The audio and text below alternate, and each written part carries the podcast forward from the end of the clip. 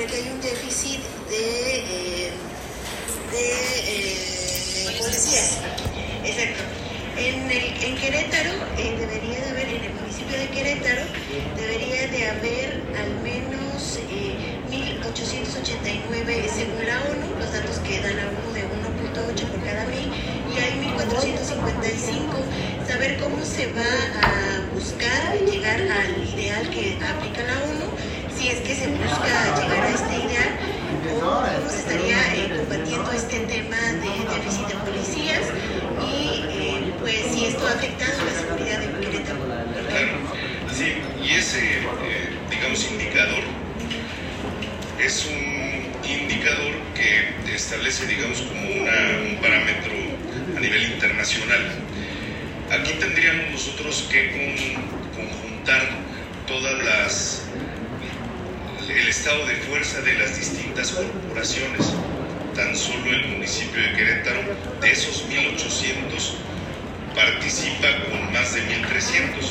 Eh, falta sumar la parte de la Guardia Nacional y de la Policía Estatal que estén destacamentados en el municipio y de esa manera eh, poder conocer qué tanto nos acercamos. Sin embargo, reconociendo que sí necesitamos más policías, nuestra convocatoria ha sido abierta permanentemente.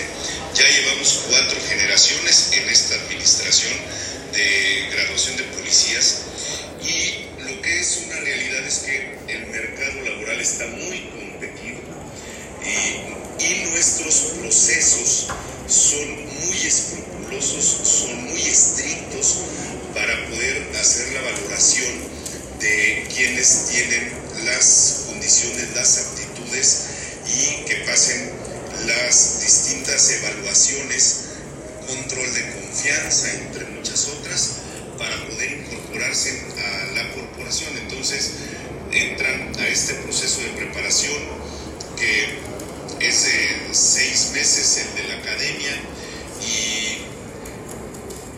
todavía nosotros les damos un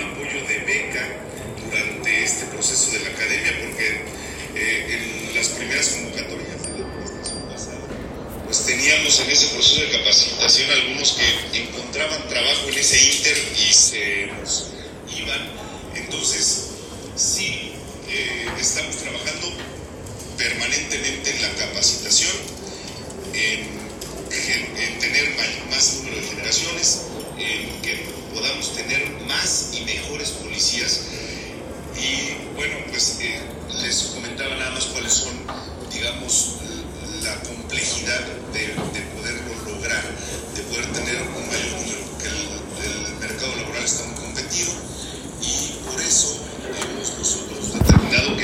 este año el policía que menos gane, gane más de 20 mil pesos al mes en un salario mínimo.